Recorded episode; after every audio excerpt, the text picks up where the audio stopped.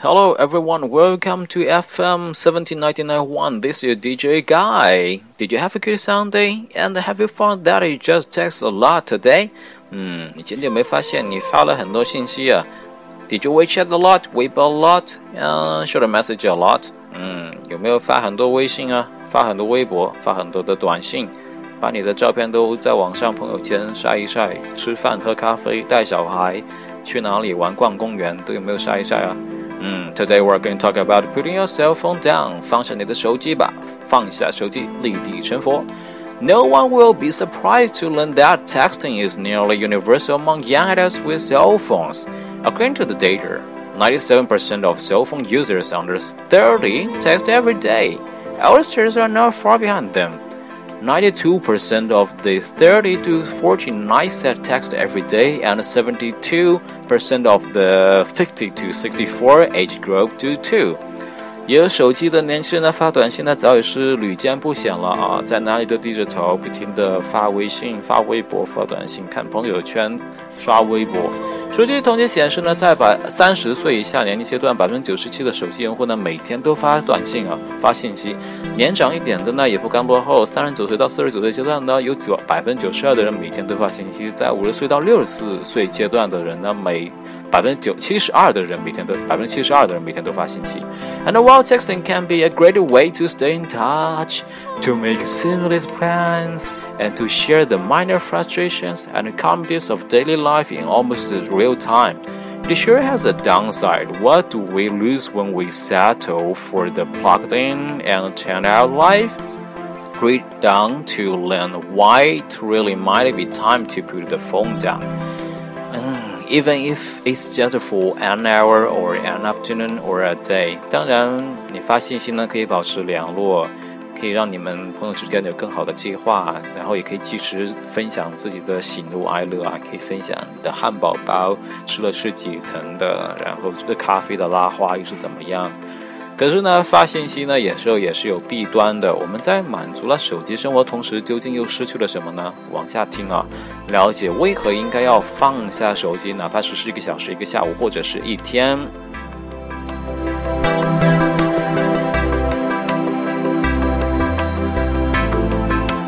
Why to help you sleep better tonight，让你今天晚上呢睡得更踏实。We all know that cell phone use during the wee hours can be destructive to our sleep patterns, but it's also true that texting during the day could harm our ability to get a good night's sleep. According to a recent study in the general psychology of popular media culture. 大家都知道，凌晨半夜你睡觉之前用手机都会扰乱你的睡眠模式。其实呢，根据大众传媒文化心理学的最新研究，白天发短信呢也会影响晚上的睡眠质量。In the study, researchers followed the stress levels, texting habits, and sleep of first-year college students. They found that regardless of stress levels, the more people texted during the day, the poorer their sleep was. 在这个研究中表明啊，研究人员发现压力的程度、发短信的习惯，还有睡眠的情状况呢，都是有关系的。结果表明，撇开压力不谈，人们白天发短信越频繁，其实他们的睡眠质量是越差的。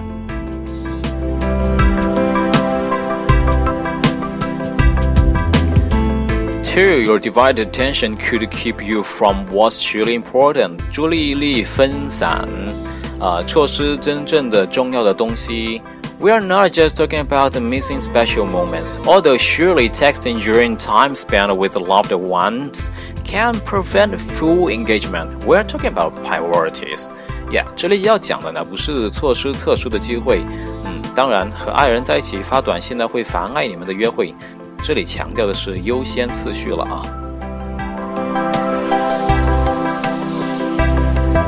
Three, your posture is suffering. 你的发信息、你的刷朋友圈、刷微博的姿势不当呢，身体其实是很受累的。Texting can be actually harm harm your your can can actually harm your whole body. You know. People get so focused on these devices that they end up holding their neck and upper back in abnormal postures for a long period of time. Enough that other people coined the phrase text the neck, which is essentially referring to postural pain. 发信息其实对全身都是有害的。人生人人们呢专专心发信息的时候呢，脖子和上背呢容易保持长长时间的 姿势不当，因此呢就出现了短信脖一词，暗暗指呢因姿势不当而引发的疼痛。Want to counteract the effect of all this stooping and the texting? Bring your phone to your eye level while you use it, or actually training your tuning for your, your endurance texting with back, neck, and core strengthening exercises. Oh, and give your phone a rest. 想好 治想治好你的发短信时候哈腰脖的疼痛吗？那就在使用手机的时候呢，把它把手机跟视线呢放在一个水平的位置，或者是呢调整你的后背还有你脖子的姿势了。还有更重要的，你可以做到的就是让手机呢消停一会儿吧，把它放下。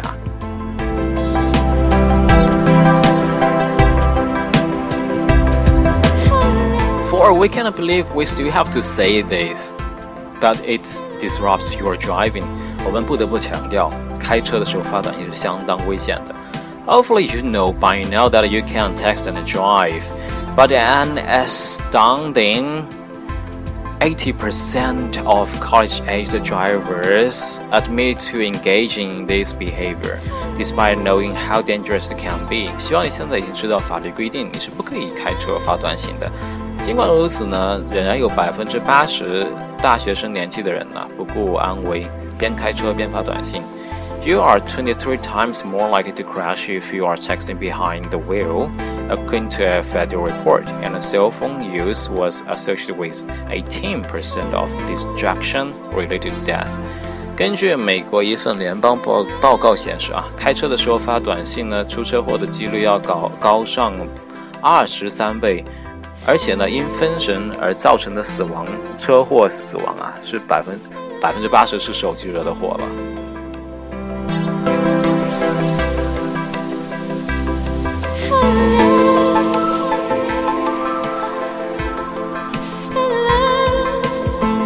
Okay, five it makes you less responsible pedestrian. 当你走路的时候磕磕碰碰，发短信会让你磕磕碰碰的。Even if you're only driving, your texting could be liability to the people around you. A study in the British Medical Journal found that one in three people are distracted by mobile devices while working, and that texting was the most distracting of all the mobile devices, including listening to music and talking on the phone. 哪怕你没有在开车，发信息呢也会给你身边人造成不便的。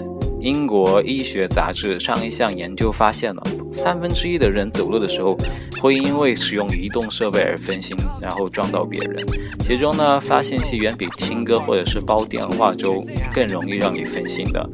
The researchers observed more than 1,000 pedestrians during rush hour in Seattle and recorded their phone habits and safety precautions as they cross the traffic junctions. They reported that texting pedestrians were almost four times more likely to ignore traffic lights, fail to look both ways at a cross, and to cross outside of the crosswalk.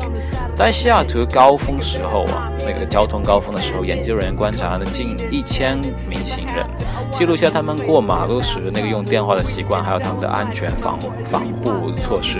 结果表明呢，发信息的人无视红绿灯的几率呢高四倍，而且这些人既不注意两边道路，也常常走到那个人行道的外面去。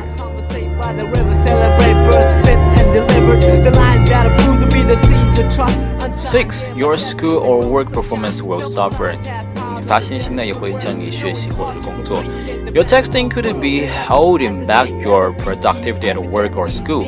According to one study of college students, the female first year students spend an average 12 hours texting and engaging in social media, and extensive media use is associated with lower academic performance. 发信息呢可能会影响工作或者是学习的效率，或者还有成绩啊。根据大学生的一项调查显示呢，大一女生平均有十二个小时耗在短信和其他的那个社交媒体上，比如说微博、Facebook，呃，还有朋友圈刷朋友圈。而沉溺于社交媒体呢和较差的学生呢，较差的学业呢都是大有关联的。Quite isn't just a college student who face texting distractions. A study conducted at the University of Michigan find that short interruptions at work, even just the duration of reading or sending a text, can increase the number of errors a worker makes during a single task report HealthDay。而且呢，不仅大学生有信息分心的现象。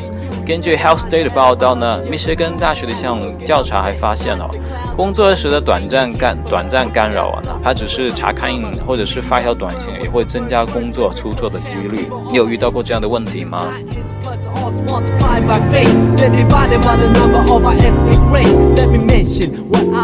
Okay, seven, it can prevent you from really enjoying the activities you cherish. 它会妨碍你享受真正值得去珍惜的活动了。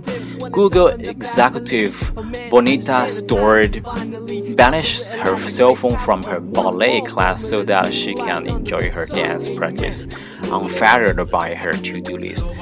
这个谷歌高管呢，他这么做。谷歌高级主管 Bonita Stewart 上芭蕾课的时候绝对不会用手机的，只有这样他才能专心的专心去跳舞，去练习他的舞蹈，而不是受那个他的他的 to do list 的影呃影响。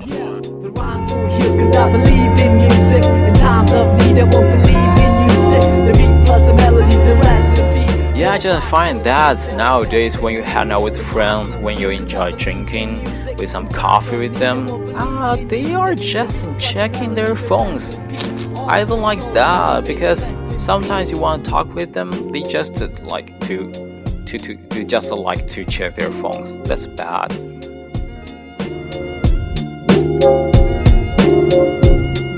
你有没有发现，现在很多一家人坐在那里吃饭的时候呢？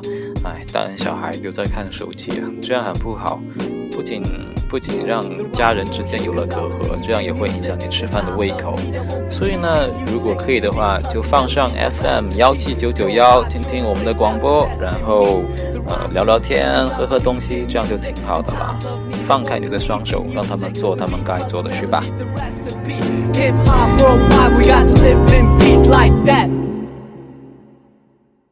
Okay, thank you for listening. This is FM 17991 Real English Broadcasting Corporation. Your DJ is here.